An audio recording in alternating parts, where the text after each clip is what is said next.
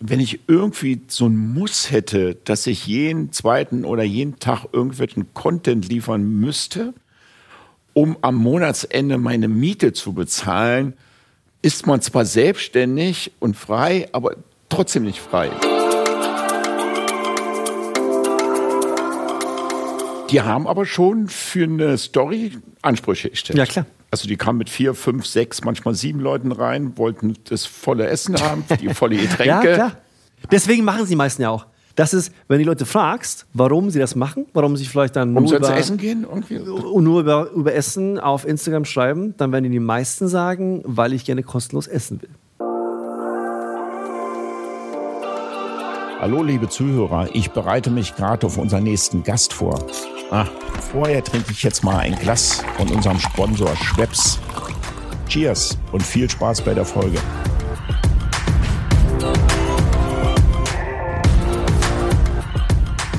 Hallo liebe Zuhörer von Eat Drink Men Women. Heute sind wir in der 24. Folge. Die letzten beiden Folgen war Stefan Elfenbein da. Seines Zeichens äh, Journalist für die Printmedien, für einen Feinschmecker. Ein wirklich sehr beredeter Mensch. Das hat mir unglaublich Spaß gemacht, mit Ihnen in die Diskussion zu gehen. Ich habe auch vieles Neues erfahren und ich würde behaupten, Stefan Elfenbein, wie der sich hier in der Gastronomie auskennt in Berlin, Chapeau Clack. Also ich habe noch keinen anderen getroffen, der sich so gut auskennt. Es könnte sich aber sein, dass sich das heute ändert. Ich weiß es nicht, weil heute haben wir nämlich Versus bei mir einen Podcast. Versus heißt, wir haben heute Pierre Mörling in unserem Podcast. Erstmal schönen guten Tag, Pierre, dass du hier sein kannst und willst. Hallo Detlef, vielen Dank, dass ich hier sein kann. Ja, der die Online-Medien bedient, nämlich sehr stark unterwegs ist in Instagram, im Internet, die Berlin Food Stories vertritt und, habe ich schon gesagt, ein Foodblogger im klassischen Sinne, auch Journalist und Tourguide ist, mit einer riesen Fangemeinde und wer in Instagram zu Hause ist, kommt um Pierre beziehungsweise seinen Berliner Food Stories eigentlich nicht vorbei. So riesen Präsenz hat er hier. Ich würde mich gerne mit Ihnen darüber unterhalten, wo ist der Unterschied eigentlich zwischen Print und Online? Wie kommt man dazu? Kann man damit Geld verdienen? Weil ich weiß, dass draußen viele, viele Menschen sind, die genau wahrscheinlich Ähnliches mal gern probieren wollen und mal gucken, wie man das richtig anfasst. Von daher, Pierre, nochmal herzlichen Willkommen. Am Anfang, lieber Pierre, haben wir so ein bisschen Triggerfragen, um dich so ein bisschen mal kurz kennenzulernen. Hip oder traditionell? Irgendwo dazwischen, würde ich sagen. Aber schon äh, mit der Tendenz zu hip. Ich glaube, jeder, der mir, mir folgt, Also der, sieht das der so. Ausschlag geht eher in Schon. die hippe Richtung. Ja, ja, schon. Bild oder Text? Bild, ganz klar. Okay. Weil Bild ausdrucksvoller ist. Ich frage mal kurz nach. Kommen wir gleich zu? Ja, genau. Ja, ja. Bild ist für mich nicht unbedingt ausdrucksvoller, aber natürlich mit der Art von Medien, die ich bediene vor allem. Du hast Okay. ja schon genannt, ne? Richtung Social und so weiter. Ja, nur so. Laut oder Dann- entspannt? Kommt auf die Situation an. also auch wenn man unterwegs ist, natürlich Du bist ein manchmal. Influencer, kein Politiker. Das weißt du, ne? Ja, Also, ja, ich klar. ja. Nee, ich sag's dir mal, es kommt wirklich auf die Situation an. Manchmal hat man Lust auf einen sehr lauten Abend zum Beispiel, aber natürlich manchmal eher auf die entspannte Art und Weise. Genau. Erlebnis oder Geschmack? Geschmack. Auf jeden Fall. Also dir ist wichtig, also in erster Linie ist das wichtig, was auf dem Teller Ja, das ist auch ein. Problem für mich, weil viele Leute, ich immer wirklich auf den Geschmack gehe, 100 Prozent. Also ich, ich kann ja wirklich in Läden gehen und da kannst du mich mit Steinen bewerfen. Das ist mir egal, falls das Essen wirklich gut ist. Ja. Ich sehe das gar nicht, ich merke das gar nicht. Und das merke ich ja sehr stark, vor allem bei dann Leuten, die mir folgen und das lesen, dass es nicht der Fall ist. Dass Leute meinen so, was, der Service ist ja fürchterlich. Ja. Wie kannst du das überhaupt, äh, überhaupt bewerben so? Also, das ist ein schönes Stichwort. Merkt ihr das mal? Vielleicht würde ich ganz gerne auch mal später darauf zurückkommen, was für so ein Influencer, Foodblogger, wie wichtig oder was für dich ein guter Service ist. Oder beschwert man sich oder beschwert man sich nicht, finde ich immer wieder ein spannendes Ja, Thema für Menschen, machen. die von draußen drauf gucken. Hauptstadt der Welt. Äh, der Hauptstadt- Gastrowelt. Hauptstadt der Gastrowelt ist meines Erachtens entweder New York oder Tokio, aber schon eigentlich, ich würde sagen, New York. Und da bist du übrigens d'accord mit äh, Stefan Elfenbein. Der hat es nämlich gesagt, New York. Ja, das äh, wundert mich gar nicht. Stefan ist natürlich auch, hat viel Erfahrung. Der lebt ja in, in, in, genau. in, New York. Ja, stimmt nicht vollkommen zu. Ich glaube auch, jeder, der halt in der Welt unterwegs ist, muss einfach auch dann stehen, dass einfach New York in Sachen Vielfalt und Bandbreite unschlagbar ist. Natürlich hat sich viel verändert jetzt. ich war ja mit der Meinung London. Jahren, ich war ja, so ein bisschen eher bei London. Ja, aber London hat nicht, nicht die, die, die Art von Vielfalt, die New York zeigen kann. Das kann man nicht wirklich sagen. Und London ist halt einfach in der Hinsicht noch mal ein bisschen anders. Aber in Europa auf jeden Fall London. Nee, da hat er Berlin gesagt. Da hat er Berlin gesagt. Ja. Der Stefan.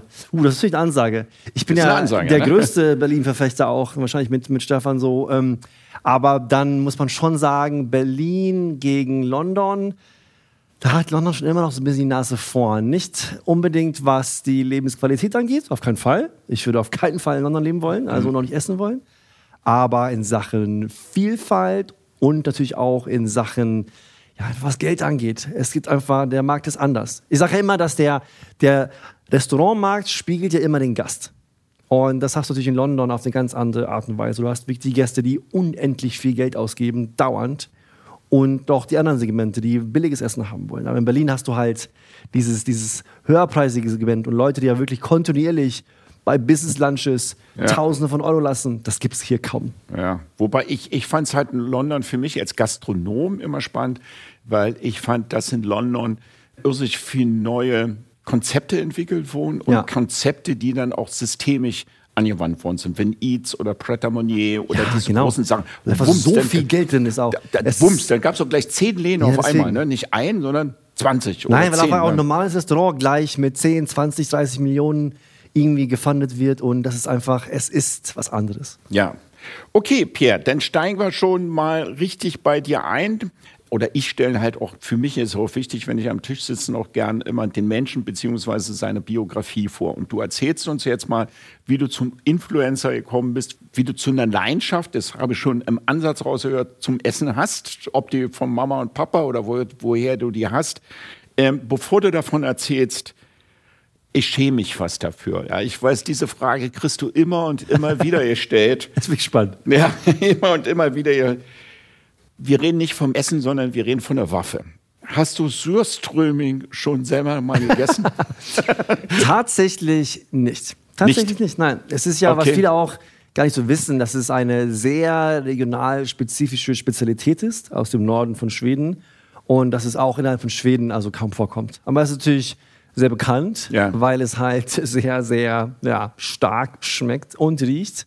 Und es ist sogar in Schweden hat es einen ähnlichen Status, also in Südschweden, wie, wie außerhalb von Schweden. Das heißt, Leute haben sehr viel Respekt davor und haben es auch kaum gegessen tatsächlich. Ich habe es schon mal gerochen, ich habe es gesehen. Ich habe es auch gerochen. Aber es ist, es ist, einfach, es ich direkt spricht mich jetzt auch nicht so an. Es ist direkt. Einfach, ja, es ist knallhart. Es, es ist, knallhart. Es ist eine ja. Waffe, es ist kein Essen. Ja. Ich sag's ja. ja. ja. Ich habe es nur noch mitbekommen für unsere Zuhörer. Surströmming ist halt ein Fisch, der in der Büchse noch selber gärt. Und ähm, wenn man den aufmacht, ähm, das ist also jenseits von irgendwelchen Stinkbomben, das ist unglaublich, das erzeugt sofort Würgereize. Ich weiß nur. Du musst ja übrigens, du musst ja unter Wasser aufmachen. Das unter Wasser vergessen die meisten. Ja, ich kenne japanische Touristengruppen, die fahren ja extra deswegen dahin und die, und die geben sich die volles, die volle Lotte, die ja, ja. reißen die Dose Meine auf, Fresse. riechen da dran und gehen ja. direkt brechen. Warum komme ich zu Suströming? Weil nämlich unser Pierre Mörling geborener Schwede ist auf der Insel Urust, spreche ich das Das ist vollkommen richtig, das war gut. Das ja, war gut. Urust. Mhm. Und von daher die Frage von Swirströming zu, zu Pierre, wie gesagt, geboren in Schweden, dann relativ jung, glaube ich, nach Deutschland mit der Familie. Vater war Zahnarzt, ausgewandert nach hin. Aber erzähl mir selber einfach ein bisschen von deiner Biografie. Wie nee, bist genau du denn in Berlin gelandet? Ich, genau, nee, genau so war es. Ich kam tatsächlich mit, mit zwei Wochen nach Deutschland und bin in einem ganz kleinen Dorf in Rheinland-Pfalz aufgewachsen. Hunsrück, wirklich Landei, 1800 Seelendorf. Und habe dort ja, gewohnt, gelebt, bis ich 15 Jahre alt war. Und dann bin ich erstmal kurz in die Staaten und dann bin ich zurück nach Schweden. Und wie ich zum Thema Essen kam, Staaten, war eigentlich... Bist du zum Studieren gefahren? Oder? Ich, ich habe erst mal Abi gemacht, ich war beim Militär und dann ja. habe ich dort studiert. Ja, okay. Ganz genau, ganz genau. Studium, was? Studium BWL. BWL? Ja, kam auch wirklich. Ja, kam auch. Ich, das, keiner aus einer Familie, wo eigentlich keiner war in der Gastro oder sowas. Also ja, da gab es eigentlich okay. keinen da keine Connection. Aber wir haben immer gut gegessen. Äh, wir waren natürlich jeden Sommer vom ersten Schulferientag bis zum letzten in Schweden, auch die ganzen anderen Ferien auch. Äh, auf der Insel haben wir gefischt. Mein Vater hat tatsächlich Elche gejagt, also Klischee alles. Und Essen hat eine große Rolle gespielt. Keine riesige Rolle, es war jetzt wirklich nichts, was, was ähm, einfach jeden Tag passiert ist, dass wir Festmale gegessen haben. Aber es war ein Riesenthema und das hat dazu geführt, dass ich unter anderem in der, meiner Uni-Zeit habe ich als so halb professioneller Koch gearbeitet. Da gab es Studentenrestaurants im Süden von von Schweden, wo ich studiert habe, in Lund. Da haben Studenten für Studenten gekocht. Und wieso bist du nicht Kellner, was ja Klassiker normalerweise ja, ja mich hat immer das Kochen mehr interessiert, tatsächlich. Okay. Ja. Äh, und dann, wenn man da gekocht hat, dann konnte man umsonst saufen. Ah. Deswegen war es, das war die Motivation damals. Und ich habe da die Gerichte meiner Idole gekocht damals. Also Gordon Ramsay, Thomas Keller ja. und so weiter. So gut ich es konnte, was natürlich überhaupt nicht gut war. Aber gab es denn eine internationale Küche oder war ja, die ja, so regional? War, da muss ich vorstellen, in der Süd, es gab keine Mensen, ja. das heißt keine größeren überhaupt Restaurants, wo die Studenten billig essen konnten, sondern es gab diese man, könnte, man kann es Studentenvereinigung nennen, aber ganz anders. Dort musste man Mitglied in einer sein. In diesen Vereinigungen war das ganze soziale Leben. Dort ja. wurde getanzt, dort wurde gesoffen, dort wurde auch gegessen. Aber alles von Ständen gemacht. Die Bars wurden von Ständen gemacht und auch die Restaurants von Ständen. Und da habe ich halt äh, das Samstagabend-Restaurant geleitet, jahrelang. Und kam dort wirklich ganz tief in das Thema Essen ein. Und ja, als Kind hatte ich eine Obsession mit dem Thema Pizza, habe meine Eltern in jede Pizzeria der Welt geschleppt. Ich war Nesthäkchen klein, bin viel mit meinen Eltern gereist und äh, habe auch dann zu Hause jeden zweiten Tag irgendeine Tiefkühlpizza gegessen. Ich glaube, da kommt auch so ein bisschen mein, mein Hang zu tiefen Themen krauchen, wirklich reintauchen und immer nach dem, nach dem Besten suchen. Ne? Während meiner Studienzeit hatte ich dann mit meiner damaligen Freundin, meiner jetzigen Frau, haben wir gesagt, okay, lass uns doch mal einen Michelin-Stern essen gehen. Gab es damals nicht in Schweden. Ja, es gab sagen, genau, Stockholm damals, äh, nee, genau doch in Stockholm. Es gab damals diesen ja, European Cities Guide, wo ja, Skandinavien genau, dabei war. Da war halt Stockholm, Kopenhagen, Oslo dabei. Aber natürlich waren wir in Malmö, in, hm. in der Nähe von, von, von Kopenhagen und in Kopenhagen gab es Sterne. Ja. Und dann hat mir ein Kumpel gesagt, ja, es gibt so ein spannendes Restaurant, das war 2007. Die hat gerade angefangen und der kocht irgendwie so aus mit Sachen aus Dänemark so und da musst du mal hingehen.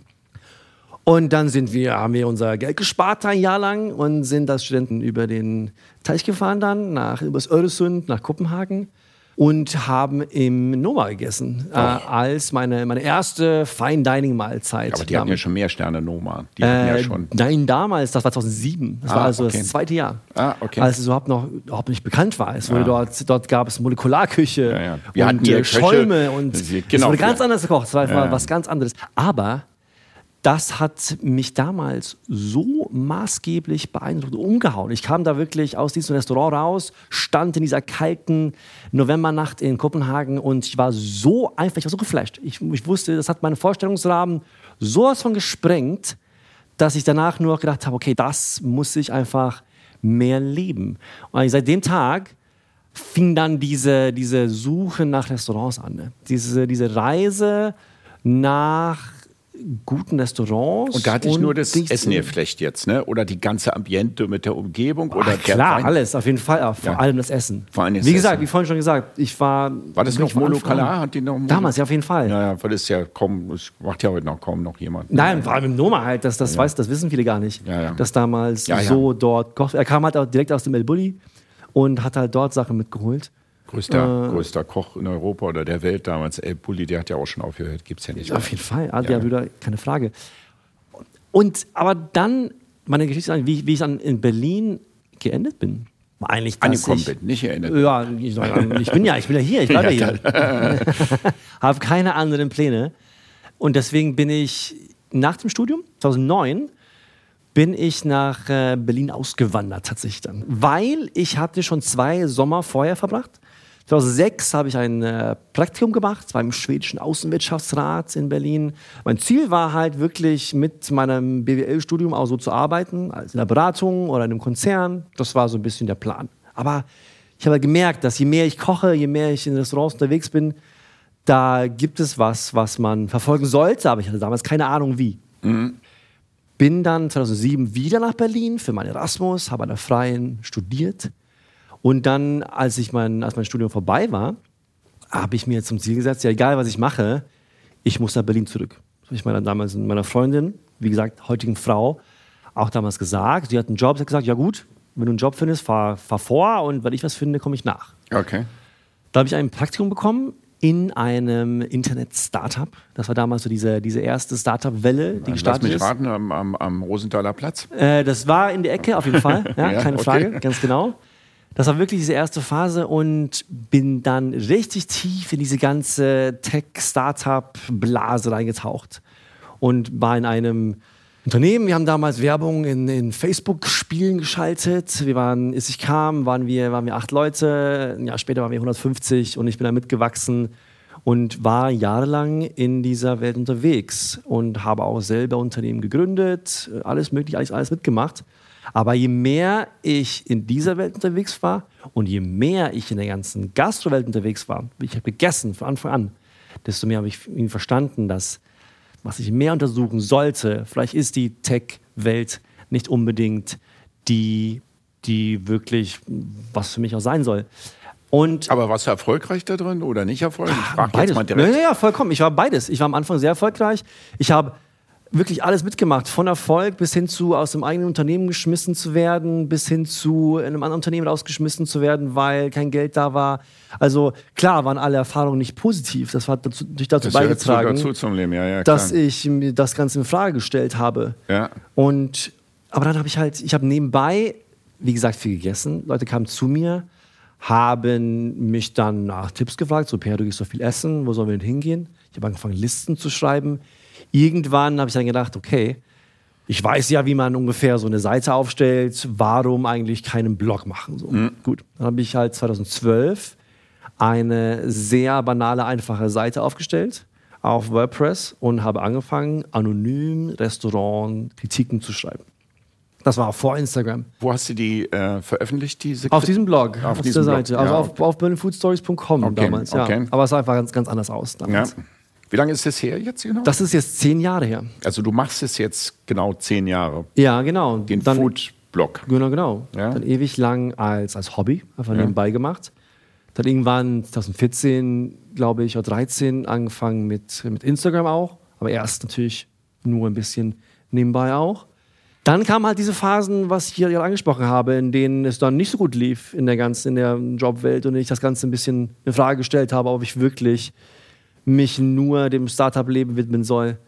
Und habe dann irgendwann gesagt, okay, fein, jetzt, nachdem vor allem nach dieser letzten Episode, wo ich einmal auch dann wirklich ein Unternehmen verlassen musste, weil ihnen das Geld ausging, habe ich mir gesagt, okay, jetzt nehme ich mir ein Jahr und schaue, was ich daraus machen kann und lebe meine Passion aus. Das war 2016. Was heißt, ich nehme mir ein Jahr? Was, was, was? Naja, um- um- hast du einen das war Cut mein- gemacht und bist Ja. dann vollkommen weg gewesen? Oder, Naja, oder? weil ich natürlich im Grunde auch Unternehmer bin. Und ich glaube, das ist auch, was mich grundlegend von vielen anderen unterscheidet, die sich dem Thema widmen. Ich bin als Unternehmer groß geworden und habe natürlich gesagt, das Jahr, um zu sehen, kann ich das Ganze wirklich finanziell tragbar machen. Also, was okay, kann ich das für machen? mich, für mich zum Verständnis. Du hast ja nicht ein Jahr Auszeit genommen, um dich zu sortieren, wo willst du hin, sondern du hast ein Jahr Auszeit genommen, um zu gucken, ob ich die Selbstständigkeit auf die Straße bringe. Ja. Sowas in der Art. Genau. Ah, okay. Genau so. Also, dann dann habe ich gesagt, okay, was muss ich machen? Was sind so die Parameter, die wichtig sind, um ein erfolgreicher Foodblogger zu werden? Lernen, du musst besser schreiben, du musst eine schönere Webseite haben, du musst schöne Fotos machen können und habe mich halt genau diesen Themen gewidmet. Ich habe die Seite neu gebaut mit ein paar Profis. Ich habe mir eine gute Kamera gekauft. Ich habe mir selber beigebracht, diese Kamera zu nutzen und habe mich einfach seitdem dann einfach stetig da reingearbeitet. Und dann, natürlich, als ich das ein Jahr gemacht hatte, war ich natürlich, was das Ganze, was das Finanzielle angeht, bei weitem nicht in dem Niveau, was ich halt gewohnt war aus meinen alten Zeiten. Aber ich war sau glücklich. Genau, das, es hat mir- lass uns mal ein bisschen tiefer in den einzelnen Punkten. Jetzt sind wir echt, haben einen schnellen, großen Bogen schon zu dem Foodblog gefunden, weil ich habe da wirklich noch ein paar, einige Fragen, die mich brennend interessiert. Ich, ich habe natürlich eine Vorrecherche gemacht, damals auch bei Stefan Elfenbein und bei dir, lieber Pierre, und habe eine Parallele entdeckt. Der Stefan als, als Journalist für die Print und du als auch Journalist in Online-Medien, ihr habt beides eins gemeinsam und das ist die irrsinnige Professionalität. Das fand ich ganz spannend zu beobachten, weil du hast es gerade eben angesprochen. Ich habe die Fotos gesehen. Ich habe gesagt, wow, wie großartig die geschossen worden sind. Das hat alles ein System, wo eins auf den anderen setzt. Ja? Und beispielsweise, ich komme aus der Gastronomie. Wenn ich ein Restaurant aufmache, muss ich in vielen Bereichen gut sein. Ich muss die Köche auswählen können. Im Best Case kann ich selber kochen. Ich muss wirtschaftlich sein. Ja, ich klar. muss ein Feeling für Design haben. Ich muss ein Team-Feeling für Menschenführung haben. Und diese ganzen Säulen ergeben dann unter einem Dach, warum ein Gastronom erfolgreich oder nicht erfolgreich ist. Und das habe ich bei der ersten Besichtigung schon gesehen und was genau du dafür getan hast, da kommen wir gleich nochmal jetzt gleich drauf zu sprechen. Aber das hast du fast schon beantwortet. Das wäre jetzt so meine erste Frage. Lebst du deinen Traum aktuell? Ja, schon. Also ich habe natürlich ein Riesenglück, dass ich mit 38 Jahren das machen kann, was ich liebe beruflich. Ja. Ohne größere Kompromisse machen zu müssen. Auf jeden Fall. Äh, ganz klar. Wie lange hat es gedauert, in diesem, wenn man jetzt von Zeitfenster, also du hast angefangen, äh, weil dir ist ja schon klar, Pierre, dass wenn jetzt Leute draußen zuhören und wenn du heute nach, im Abitur auf dem Gymnasium fragst, was willst du später mal werden, ist die Hälfte der Antworten Influencer. ja, das habe ich. Ich hasse auch das Wort, das weißt du. Ja, ja, das, aber, Wort, das Wort Influencer ist Aber das sagen die Berufsbezeichnung oh, Influencer. Ja, ja. verstehe ich auch. Äh, ja, und, und dann, wenn du dann mal reingehst in die Medien, will ich jetzt keine, keine Namen nennen, irgendwie denkst du, oh Gott, irgendwie damit verdienen die jetzt wirklich Geld. ähm, von daher würde mich schon interessieren, vom Anfang, von der Idee, wie viele Jahre dauert es denn, bis du dann irgendwie denn sagst, davon kann ich leben? Oder war das nie, oder hast du denn von deiner Frau so lange gelebt, die ersten Jahre? Nee, ich habe das, das hat sich nach einem Jahr dann auch getragen eigentlich. Aber natürlich auf die Art und Weise, dass ich eigentlich, ja, ganz klar auch nie was sparen konnte und so. Ich habe eigentlich alles, was ich jemals verdient habe, was wie üblich war, habe ich sofort wieder reinvestiert. In vielleicht mal einen Freelancer, bessere Kamera, bisschen Laptop und so weiter. Also dauernd eigentlich bis zum, also es heute noch immer war. Das heißt, es ist ein Unternehmen, wo das, glaube ich, auch das wichtig ist. Ich glaube, die Antwort auf deine Frage ist eigentlich, dass was ich mache, ist wirklich einigermaßen einzigartig, auch weltweit. Ich kenne ja, man kennt sich ja. Ich reise ja auch sehr viel. Man wird natürlich auch oft auf Pressereisen eingeladen. Ich reise selber viel. Und man, man kennt sich. Ja. Die, die mal so die ähnlichen, die, die, die kann Person. Ich da, kann ich dir da gleich eine Zwischenfrage ja, stellen? Ja, mach, schieß los. Wie viele Followers muss man haben, damit man sich kennt? Damit man sich kennt.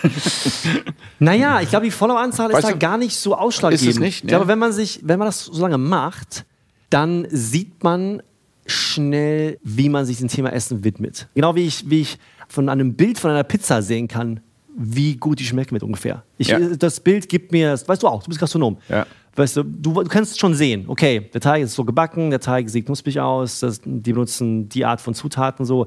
Ein Bild sagt schon sehr viel. Genauso viel sagt einem auch zum Beispiel ein Instagram-Profil. Und das ist mir jetzt, wenn ich da jemanden sehe, und ich folge sehr vielen Leuten in Berlin zum Beispiel. Viele von denen haben nicht so viele Follower, aber ich weiß ganz genau, die haben Ahnung.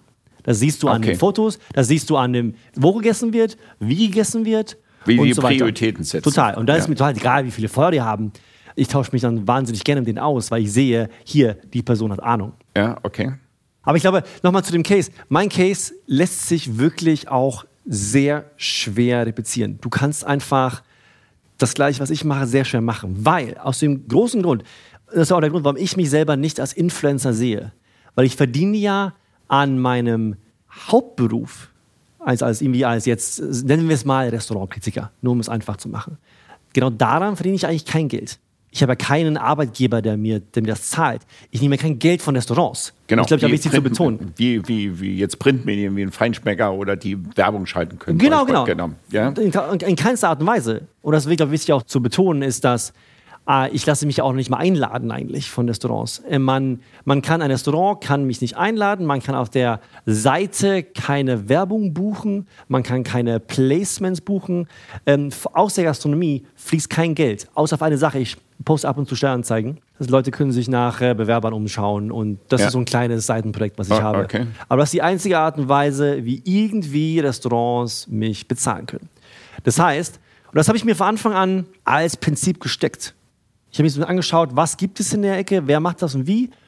Ich habe für mich selbst schnell kapiert, dass wenn ich das mache, muss ich das so machen, weil sonst die Qualität daran leidet. Und die Glaubwürdigkeit, der glaube ich. Voll. Ja.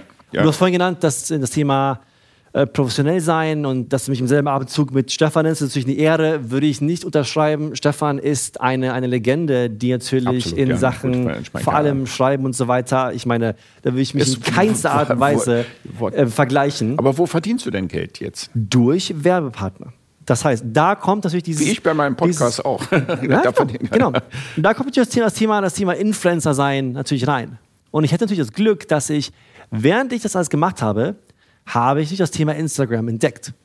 Und habe dort kontinuierlich gesehen, okay, das äh, wächst an Reichweite, das entwickelt sich in ein Leitmedium. Und da sollte ich wirklich ein, einfach rein investieren Okay. und mich darum kümmern. Kann ich da nochmal nachfragen, ähm, um, um für die Zuhörer und für mich auch, weil weil ich es irre spannend finde und mich da wirklich nicht so auskenne, kann man dann sagen, ab so und so viel Follower kann man Werbepartner akquirieren oder gibt es da auch keine Nee, Zahl wirklich, nein, kann man nicht heutzutage, weil es Okay. gibt ja, es gibt so ganze Micro-Influencer, die haben vielleicht nur 5000 Follower, aber die kümmern sich halt um veganes Make-up, weißt du? Es geht eigentlich nur um eine Sache. Wie stehst du relativ zu deiner Konkurrenz? Ja. Und deswegen ist mein Konto wichtig, weil es natürlich in Berlin und in Deutschland eigentlich keinen anderen Food-Blog gibt, der so viele Follower hat auf Instagram. Absolut. Ja. Aber es gibt viele Foodblogger. Genau. genau, Und genau. worin, ich habe es noch nicht verstanden, gib mir noch mal einen Hinweis. Wie unterscheidest du dich von den anderen Foodbloggern? Ich habe nie aufgehört. Was hast du? Ich habe nie aufgehört. Und die anderen haben auch Viele. Die einzigen, die einzigen, die wirklich sich so lange in dem Thema gekümmert haben, sind die, die Großen, die man kennt. Zum Beispiel jetzt die, die Sternefresser, Julian Ja. Walter. Ich, bin, Ähm, ich liebe dir Berlin, glaube ich. Ja, genau. Auch die, auch die haben das bestimmt fünf Jahre nach mir gemacht. Und so, das heißt, ich habe früh angefangen und ich habe nie aufgehört. Okay. Und viele haben das auch gemacht zwischendurch, aber haben aufgehört. Warum? Weil sie daran kein Geld verdient haben. Es ist einfach, es war finanziell nicht möglich. Ja. Und nur weil ich das durch Werbepartner finanzieren kann, macht es das möglich. Äh, die Werbekunden, das sind vor allem Leute, also Marken, größere Marken aus dem, aus dem Lifestyle-Segment, aus dem F&B-Segment, aber halt wirklich kein Essen eigentlich. Das heißt, Beispiele. Jetzt machen wir ein paar Sachen mit ähm, Uni-Pizzaöfen, mit, ich mache sehr, sehr viele Sachen mit Volt, dem, dem Lieferdienst für Essen, mit Sachen wie, viel geht, geht das Getränken, also Beverage ist ein Riesenthema. Das Aber wenn du mit Volt Werbung machst, dann bist du ja total kontraproduktiv zu deinen Restaurants. Nicht, naja, ja und nein. Also Ja, okay, ja, ja, das war jetzt mal- ja, ja, ja, ich- also verstehe klar, schon, ja. ganz anderes Thema, kann man natürlich diskutieren. Ja. Ähm, aber natürlich von den, von den Plattformen vor allem für mich auch die beste. Also, Ja, also sehr bewusst gewählt auch tatsächlich. Zielpublikum, Spitze, ja. Genau. Also aber wirklich eigentlich, da wo ich eigentlich die Grenze ziehe, sind dann wirklich eigentlich Sachen aus der Lebensmittelbranche mache ich sehr selten. Da muss es schon wirklich passen. Also habe ich mal ein paar Ausnahmen gemacht. Irgendwie hier Parmigiano Reggiano oder sowas. Letztes Jahr eine große Kampagne gemacht, Parmesan. Aber ich würde jetzt keine Dosen äh, Also wenn Nestle an, machen. an, an, antanzen würde, würdest du Nein sagen? Wem? Wer? Nestle antanzen würde? Ja, nein, ich habe ja viele Kommst du Sachen aufs mit. Geld drauf an, oder was? Ja, nee, also Nee. ich habe Sachen mit äh, San Pellegrino gemacht, Ja, aber okay. dem Wasser, dem Wasserlieferanten, aber nur weil die halt auch sehr viel in der ganzen Sterne-Gastronomie machen. Ne? Ja. Aber wenn jetzt Nestle mit irgendeiner Tütensuppe ankommen würde, nein, keine Chance. Ja, okay. Und die sind aber alle an dich selber rangetreten jetzt Ja, von klar. den von den Marken, die wir jetzt sprechen. Ja. So, also Parmesan finde ich schon schlüssig und kann man auch gut machen. Also Ja, ist ja auch ein Qualitätsprodukt. Ja, So. absolut. Ja. Ja, ja, ja. Da muss man, ist oder immer so Wasser eine, oder so. Das ist immer eine Abwägung, und die, wirklich, die man- auch dann wirklich von Fall zu Fall machen muss. Was Und- passt und- für den Kanal? Für, für was kann ich und, stehen? Und, sprechen die dann oder habt ihr so Product Placement, wo ihr dann die Flasche Wasser dann irgendwie die hochlinkt? Das sind immer Maß, maßangepasste Kampagnen, ne? Ah, das sind okay. jetzt alles von hier Beispiel letztes Jahr, ich habe für wir haben für Delicious USA haben wir gemacht für Werbung gemacht für amerikanischen Hummer. Da habe ich halt mit dem Grillwalker auf der Friedrichstraße rumgetanzt und habe Hummer gebraten, so Sachen.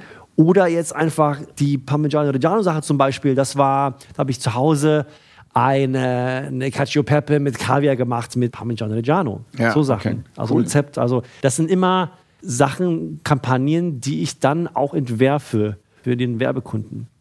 Ja. Auf der Basis von Hört sich fast den wie Partnerschaften an. Denn Total. Das sind, das sind keine, wirklich keine ganz normalen, stinknormalen Werbungen, so Klatsch. Hier, das wird gesponsert so von, normal, äh, ah, von ich habe X. gerade so eine gute Uhr und wie es ja bei den Ja. Influencern immer so ist. Ja, bla, bla. selten, genau. Das Ja, ist wirklich okay. Sachen, weil ich dann immer denke, wenn ich es mache, dann muss es auch cool sein, dann muss es auch wirklich Sinn machen. Deswegen mache ich fast nur größere Sachen, die dann wirklich auch so produziert werden.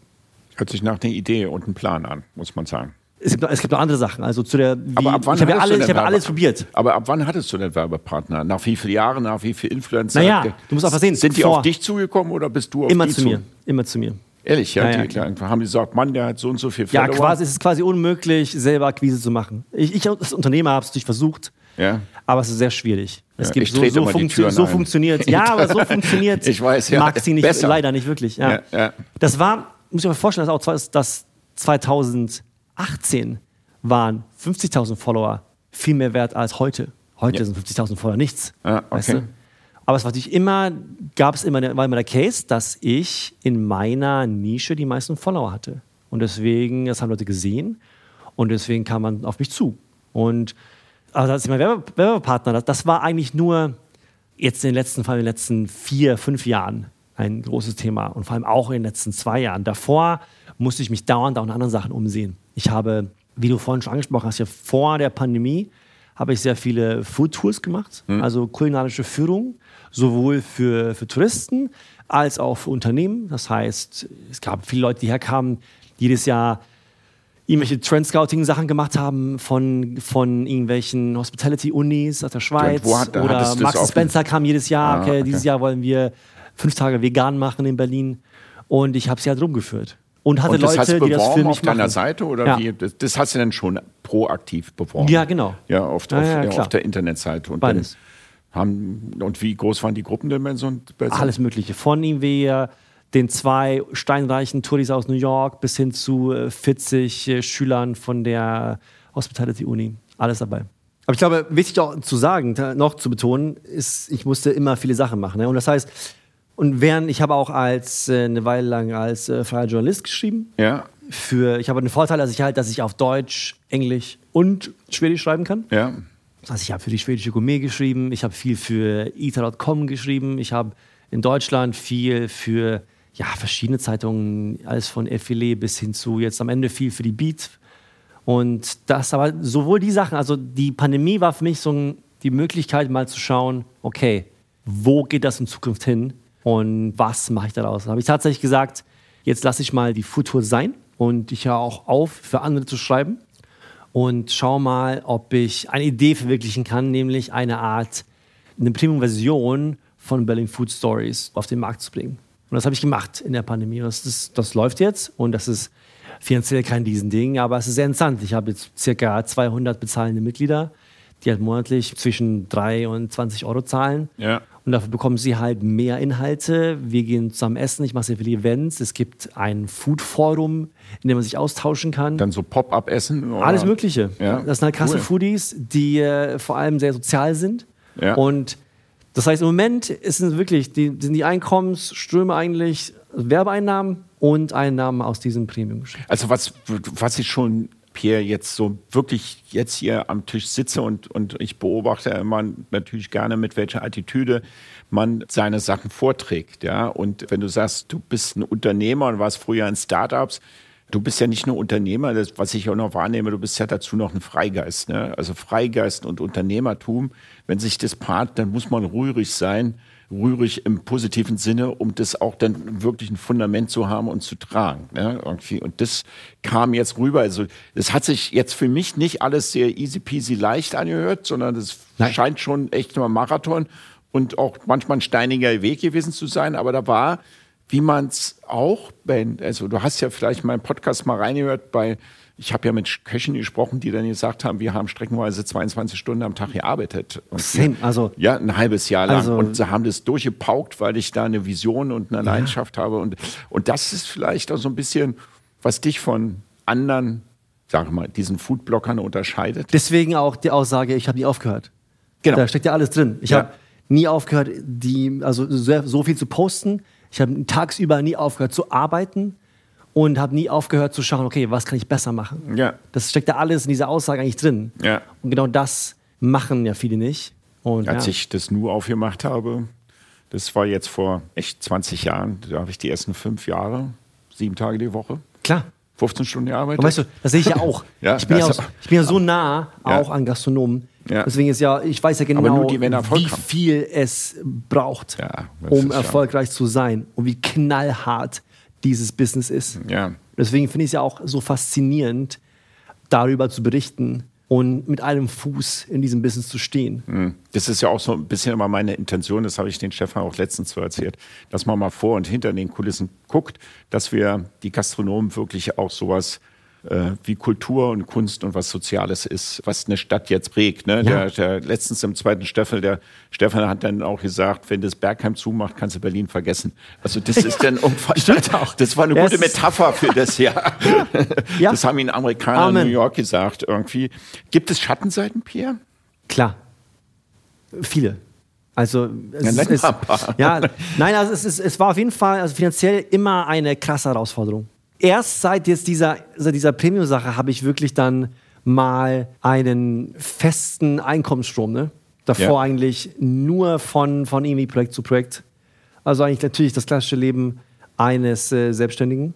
Und dann natürlich, ja, deswegen auch eine Art Frustration, dass man dann vielleicht nicht auch mehr daraus machen kann, weil man denkt vielleicht, alle, alle denken ja, viele denken ja, ich, ich hätte irgendwie zehn Leute und wäre auch steinreich, wenn wir die ganzen Restaurants bezahlen Das wäre so so meine zweite Frage, ob man, weil ich bin ja auch selbstständig und wir Selbstständigen müssen unser positives Feedback immer suchen. Du kriegst es jetzt natürlich in Form von Followers und die geben dir gute Kommentare. Wahrscheinlich du, ich war da essen und super geile Empfehlung und, und äh, Viel, Wir, wir ja. haben natürlich gutes Feedback bekommen, wenn dann Gäste mich angerufen haben an den Tisch und sagen, danke für den schönen Abend.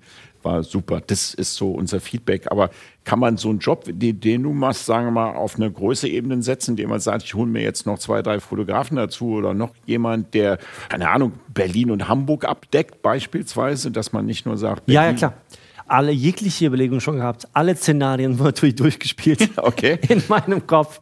Es wurden auch schon getestet. Damals schon, als ich es gestartet habe damals, also damit meine ich jetzt, als ich es dann 2015, 16 wirklich skaliert habe, gesagt habe, okay, jetzt teste ich alles. Da war der Plan auch tatsächlich genau das. Das Ganze auch auf andere Städte, vor allem in Europa, auszuweiten. Wir haben schnell Stockholm getestet. Kumpel von mir hat Stockholm gemacht. Ja.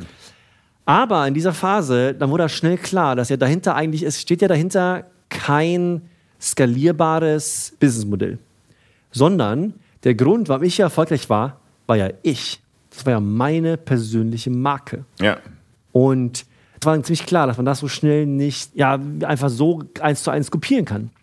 Und deswegen wurden dann diese Expansionspläne schnell auf, auf Eis gelegt.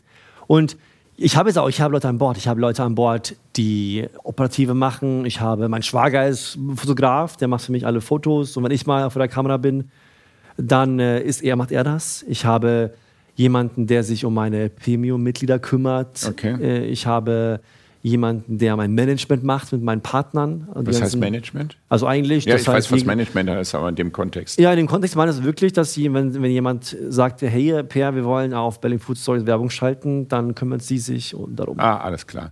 Ich komme nochmal zurück zu der Frage, gibt es denn Schattenseiten? Ähm, ich habe mir überlegt, wenn ich jetzt ein Foodblocker wäre, was wären denn die Schattenseiten? Und da habe ich überlegt, weil ich mache es dann manchmal selber, wenn ich mit Sohnemann unterwegs bin, dass ich, wenn ich irgendwie so ein Muss hätte, dass ich jeden zweiten oder jeden Tag irgendwelchen Content liefern müsste, um am Monatsende meine Miete zu bezahlen, ist man zwar selbstständig und frei, aber trotzdem nicht frei. Ne? Also dann geht dann nicht irgendwie so ein bisschen auch manchmal die Lust verloren. Jetzt muss ja schon wieder eine neue Eröffnung dahin gehen, etc.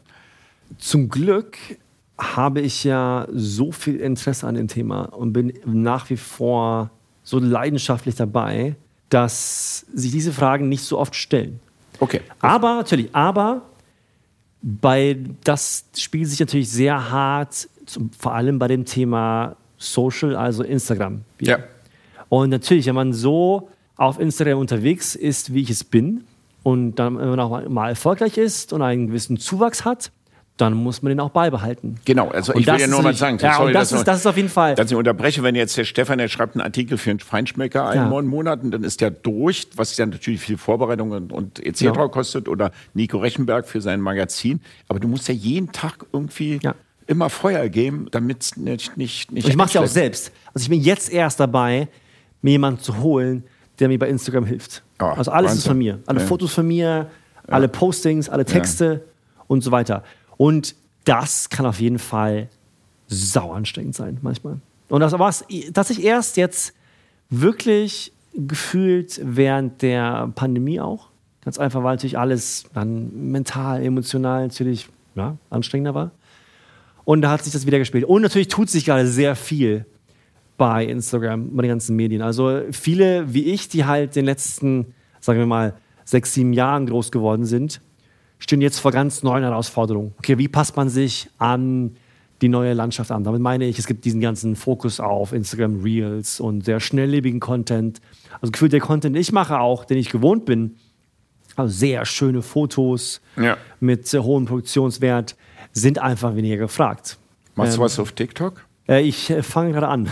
Okay, ja, ja. Und, und Twitch oder Twitch und so. Nee, Twitch, nein, ne? also tatsächlich von den Plattformen, die ich bediene, sind dann wirklich meines Erachtens nur Instagram und TikTok relevant. Ja, also okay. Facebook auch gar nicht mehr, Ja. äh, Twitch gar nicht mehr so, Twitter auch nicht wirklich, Ja. äh, Pinterest auch Twitter nicht. als Blog also ist auch uninteressant als ja, Foto? Twitter tatsächlich reichweitenmäßig nicht interessant. Es gibt Leute, die das gut machen, aber für das, was ich mache, vor allem auch relativ zu dem Erfolg, den man halt bei Instagram und TikTok haben kann.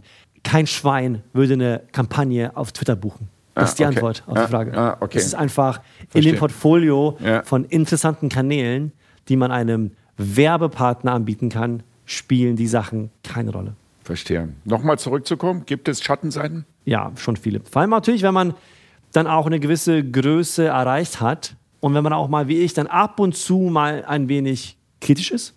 Ich schreibe ja aus Prinzip auf der Webseite sch- schreibe ich keine Zerrisse. Also das ist nicht mein, war noch nie mein Stil. Ich habe mir auch von Anfang an einfach gesagt, das macht für mich keinen Sinn. So will ich das nicht machen. Ich will mich, sowieso will ich natürlich so viel wie möglich Inhalte produzieren. Und wenn ich mich dann wirklich hinsetze und mir Zeit nehme, um etwas Schlechtes zu schreiben über jemanden, das habe ich nie eingesehen.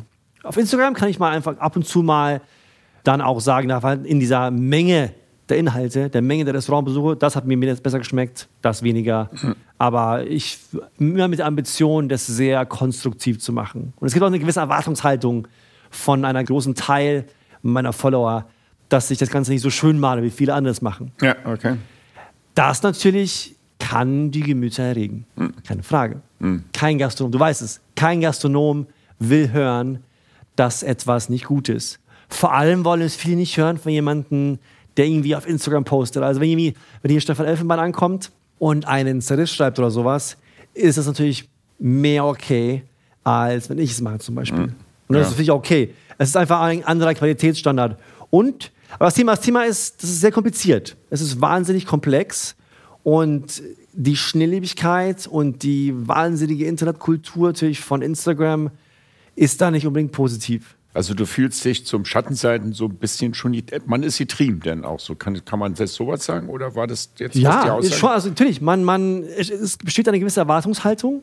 Deswegen, und, deswegen vor allem auch, wenn man sich mit Gastronomen auch beschäftigt zum Beispiel. Deswegen gehe ich ja eigentlich immer aus Prinzip bei Gastronomen, die ich, bei denen ich noch nicht vorher nicht war, gehe ich unangemeldet. Ich zahle selbst beim ersten Mal vor allem wichtig. Und bei Restaurants, die ein bisschen auch in der Hochküche unterwegs sind, äh, buche ich oft den falschen Namen. Ganz einfach, weil ich hinkommen will und das ganz. Ich will Das- einfach normal essen. Ich gehe auf keine, ich gehe auf keine Presse-Events, ich gehe auf keine Blogger-Events. Das juckt mich alles nicht, weil ich will, ich muss da nicht sitzen und irgendwie Essen bekommen, was nicht dem entspricht, was ein normaler Gast bekommen würde. Da bist du dann, glaube ich, schon eine Ausnahme, lieber Pierre, weil als ich vor, weil schon wieder vier, fünf Jahre her, habe ich das New Eat Kitchen am Rosenthaler Platz aufgemacht. Ecke Linienstraße. Übrigens ein sehr schöner Laden, habe ich irrsinnig viel Geld verbrannt da drinnen. Da war ich auch. Der war Der schön. andere Story, ja, der Laden war äh, sensationell. also ich fand ihn sensationell. Und da kam auch viel Foodblocker rein. Ja.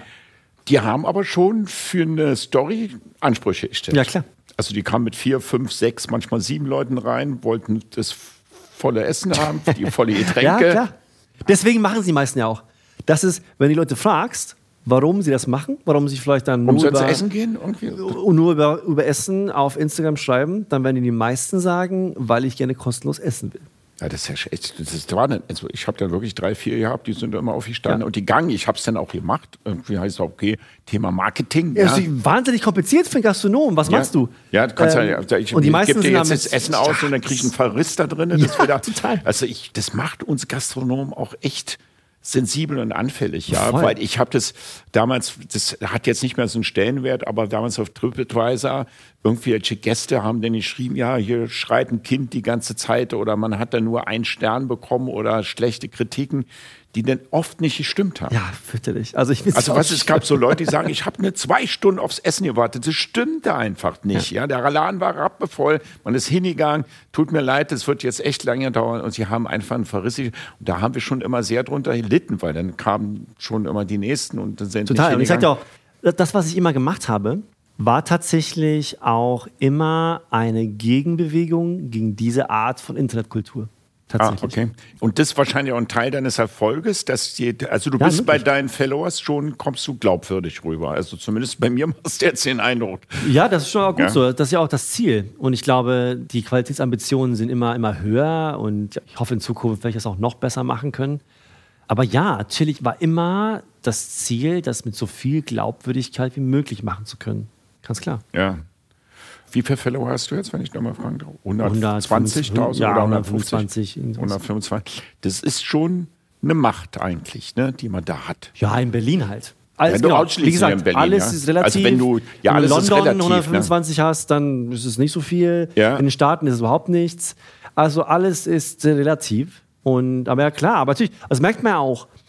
Und deswegen ist ja auch der Grund, warum ich Instagram auch so auf die Art und Weise behandelt habe und, und versucht habe, es immer besser zu machen, weil ich gemerkt habe, wow, was einen Effekt das hat. Sowie für meine persönliche Marke, Ja. aber auch für die Restaurants. Ja. Du kannst ja die Gastronomen fragen, über die ich was geschrieben habe. Wenn da was rauskommt, dann ist oft der Laden voll. Und äh, es, Ja, macht einfach einen riesen Unterschied, weil von den, da, diese Posts sehen halt 50.000 Leute. Eine Frage. Ja. Wie lange sind die dann? Welche Nachhaltigkeit hat so ein Total Post? unterschiedlich.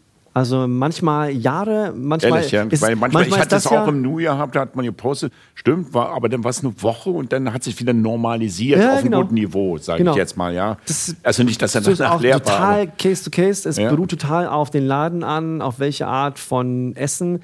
Oft ist es ja so, dass man sich auch gegenseitig beeinflusst. Damit meine ich, wenn ich mal hingehe, dann gehen auch andere hin. Nicht nur Influencer, vielleicht auch gestandene Journalisten so. Äh, oder äh, zum Beispiel, ich gehe, nachdem ich gesehen habe, dass das, keine Ahnung, Stefan Elfenbein da war, nicht unbedingt, aber Ja, ja, naja. das passiert ja beides. Und der Effekt ist unterschiedlich. Wie Total. alt ist deine Zielgruppe? Die Zielgruppe ist zwischen so 28 bis ja, 45, 50. Ehrlich, ich hätte jetzt, wenn du mich jetzt spontan, ich hätte jetzt so zwischen 20 und 35 gesagt. Nein, schon älter. Doch schon Älter, älter. Ja. älter tatsächlich 65 Prozent Frauen. Frauen essen immer smarter. Also was die Entscheidung angeht, wo man hingehen soll, ja, stimmt, ja. da sind äh, Frauen immer Bei smarter. mir bin ich das Trüffelschwein, aber das hat wahrscheinlich ein bisschen was mit Beruflichen zu tun. Wahrscheinlich, Ich kann von mir wirklich, geht es dir eigentlich genauso? Wenn ich an einem fremden Laden stehe und ich mache den jetzt irgendwo auf, meistens in einer anderen Stadt, jetzt nicht in Berlin, irgendwie, ich bin verreist in Lissabon, ist ja jetzt schon mehrmals bekannt, dass gerade meine Favorite Town ist in Europa. Ja, ist schön. Äh, und ich mache irgendwie eine Tür auf, da weiß ich schon, das wird geil. Oder das wird nicht so geil. Ich habe meistens Bauchgefühl hat man immer. Bauchgefühl 95, hat man Bauchgefühl, immer. 95 Prozent habe ich immer Weißt recht. was, ja. was geil ist? Das Beste, Ja. falls das Bauchgefühl dann nicht so wirklich stimmt. Wenn es zum Positiven ist, das Meine war ich doch mal. Ja, ja, dann ist geil. Ja. Wirklich. Ja. Also natürlich zum Positiven, ja. Ja. Ähm, wenn, wenn dann wirklich mal sagt, so, okay, das sieht okay aus, hm, ja, so schöner, schöner Laden, so, Karte sieht eigentlich interessant aus, aber dann, bam, Bam, macht's richtig mal. gut. Genau. Das sind, glaube ich, das sind wirklich die Sachen, die dann wirklich auch hängen bleiben. Ne? Ich habe das dann äh, äh, in Portugal jetzt ein paar Mal auf dem Land erlebt. Da bin ich echt in so Läden reingegangen, Boah, dachte ich, naja, gut, dann gab es so Fischvitrinen und ein bisschen Plastiktischdecken, also eher schlicht, aber spießig. Oft die ein- Läden. Oft Oft spießig eingerichtet. Und dann kam da so ein, so ein portugiesischer Reistopf mit einem frischen Fisch. Ich habe gesagt, was ist das denn? Also, wer war geil. denn so geil? Und Ja, das war so ein. Erlebnis, wo ich gedacht habe, weiß ich, Donna Bier oder so waren diese, diese Namen, wo ich dann gesagt habe, wie geil war es doch, dass ich mich dann nicht von den Tischdecken haben blenden lassen, sondern bin reingegangen und habe dann regionale, meistens Total. regionale Küche, ne? Und das hatte ich halt so oft schon, dass ich diese Plastikdecken überhaupt nicht mehr sehe. In Berlin Weißt du? aber auch speziell? Ja, voll. Ja, okay. Total. Also ich war. Also Sag mir mal drei, zwei, nee, zwei Läden, wo du die äh, als Synonym die Plastikdecke auf dem Tisch hast, aber wo es so geil war, dass du sagst, wow, da kann man, kann man hingehen. Ich kann mich noch stark an, an ein paar Erlebnisse erinnern. Es gibt ja die Arirang-Kette, kochen koreanisch, da gibt es ein paar in Berlin. Ja. Äh, das Original Arirang, das war im Wedding, Seestraße irgendwo, das gibt es nicht mehr. Und der Laden war so ranzig, in jeglicher Art und Weise. Ich weiß ganz genau, dass, dass die, die Klobrille war aufblasbar, aber ohne Luft. Ach, come on. und, und ich weiß auch, dass, sich an ich ja mit Leuten wie- ein, das hört sich an wie so ein beim, ersten, beim, ersten Mal, beim ersten Mal kam ich voll im Laden, ich stehe voll im Laden, auf einmal kommt rechts von mir ein Typ, mit, splitternackt in einem Einkaufswagen, geht an mir vorbei. Alles klar, Wedding halt 2000, 2006 halt. Hört sich nach Seestraße Und an. dann ja. bin ich da rein und äh, ich bin erst aufs Klo und dann war ich aber halt diese Klobrille gefunden. Aber das Essen halt fantastisch. Also unglaublich Hast du keine gut. Angst gehabt zu essen? ein Habe ich nie eigentlich, nein. Also ich, ich habe echt Glück auch. Aber ich, ich, ich merke es oft, wenn ich Sachen irgendwie hingestellt bekomme, die dann wirklich auch schlecht aussehen zum Beispiel. Also Herpes Und- hast du noch nie und, bekommen, äh, wenn du da nein. irgendwo gegessen hast. Ja. Soweit ich weiß nicht.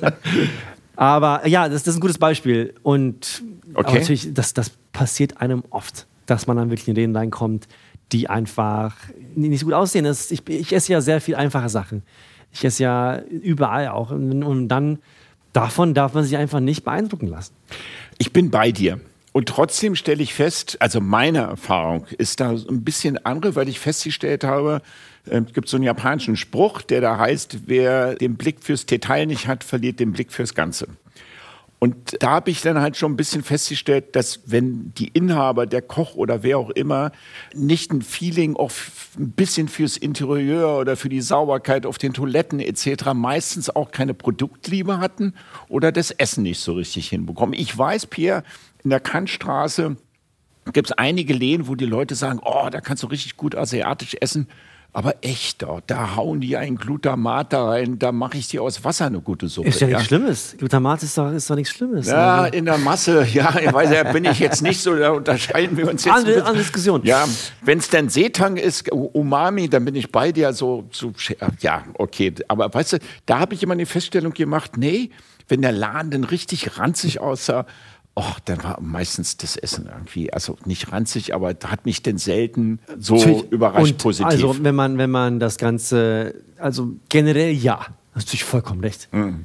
Der Maßstab ist, dass meistens, wenn du halt der Laden so aussieht, meistens ist das Essen auch nicht gut. Ja. Aber es gibt halt immer wieder Ausnahmen. Und die muss man halt finden. Und dann, halt in den finden. Fällen darf man dann sich halt geil, ne? nicht Ja. zu sehr beeindrucken lassen. Vor allem nicht zu sehr negativ beeindrucken lassen Ja, okay. von jetzt der alten Tischdecke und dem Klo, das vielleicht nicht so sauber ist. ja, verstehe. Aber ich bin da sehr, ich bin da sehr speziell, das weiß ich. Ja, weißt du, ich habe ja vorhin gesagt, Ja. manchmal, wenn es wirklich um Also ein etwas Saugutes geht, wenn das dann Besteck kannst du nicht wirklich mit Steinen bewerfen. Ja. Das ist mir egal. Ist egal, letztens, letztens okay, Beispiel. Vor so ein paar Monaten, es hat ein Wedding ein neuer Dönerladen aufgemacht, die wirklich also so Istanbul-Style Döner machen. Wirklich wie in einem meiner Lieblingsläden in Istanbul. Ähm, in der Nähe von dem Ernst tatsächlich. Das ist die in der Nähe von der Triftstraße. Ja. Das Eli Kebab. Die Ah, machen okay. wirklich wie im Bayramoglu in Istanbul, schneiden, die haben die halt einen gemischten Lamm-Rind-Spieß und schneiden den so rechteckig ab in Riesenscheiben, viel Fett. Also so ein Style, den man eigentlich nur in der Türkei bekommt. Und als ich das schon gesehen habe auf Instagram, ich habe sofort gesehen, ich wusste, ach du Scheiße, das, Ach du das, das Scheiße. wird gut. Das, wir ich habe es nur gesehen. Ja. Und tatsächlich war es dann auch. Es war, es war sehr gut, nicht alles so, aber Ja, ja. so die, das vor allem, wie, es, wie die es als Ich-Kinder gemacht haben, war es richtig krass gut. Und habe natürlich dann gleich gepostet.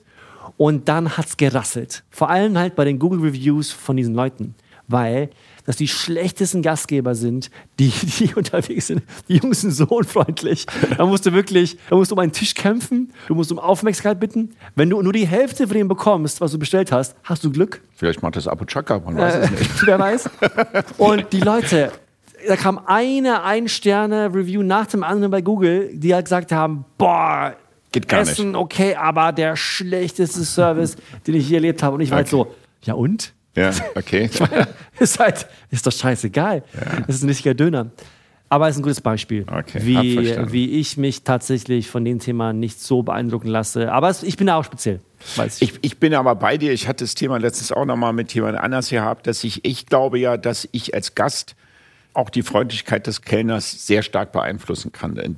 Auch wenn er Stress hat, dass man das sieht, dass man einen offenen Anspruch hat, oh, sagt man, da ist ein bisschen was schiefgegangen, können wir das nochmal ändern, statt immer gleich auf Haut drauf und ich will das sofort und ich bin ja Gast und ich bezahle und die, also Ansprüche stellen, probieren das mit, mit einer offenen, freundlichen Geste zu machen, stelle ich fest, weil ich meistens, wenn ich essen gehen will, auch ein netten Abend haben will. Also, und mir den nicht vom Kellner in Anführungsstrichen versauen lassen möchte. Deswegen ja. kriege ich das nochmal schon ganz gut. Sag mal, Pierre, hast du schon mal darüber nachgedacht und warum ist es eigentlich nicht so, in deinem Foodblog wieder Feinschmecker 3F oder einen Michelin-Stern eine Bewertung abzugeben, ohne zu dissen. Also man muss ja nicht sagen, ich war hier und das, da muss er jetzt nicht hingehen, das war ein schlechtes Erlebnis. Aber wenn ich so eine Restaurant oder Empfehlung sehe an beispielsweise asiatisch, asiatisch ein bisschen groß gefächert, koreanisch, japanisch oder chinesisch und zu sagen, hier war ich dreimal chinesisch essen, dann gibt es zwei Sterne, ein Stern, drei Sterne, an der man sich ein bisschen orientieren kann?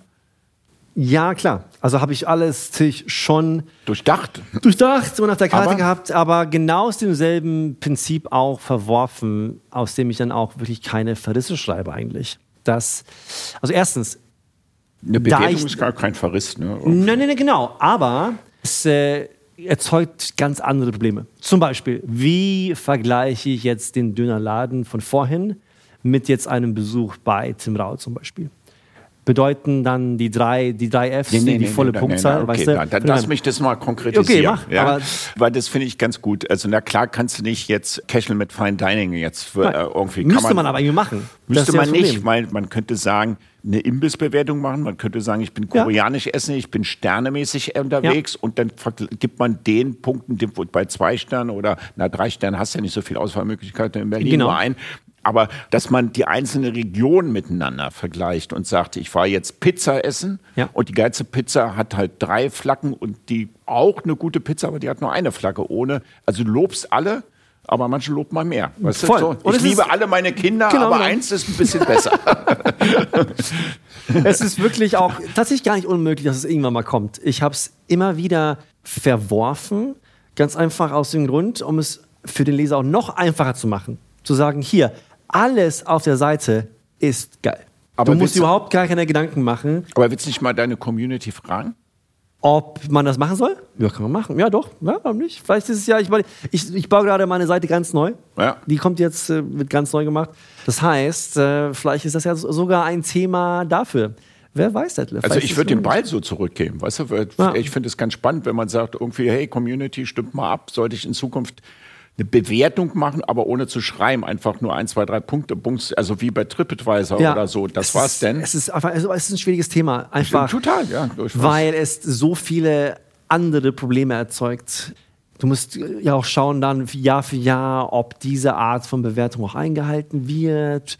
Und es ist, aber ich, ich sehe sowieso wo, sowohl den Nutzen als auch einen Haufen von Problemen, die. Ich glaube, ich äh, verstehe, was du meinst weil du authentisch sein willst und die Schnelllebigkeit.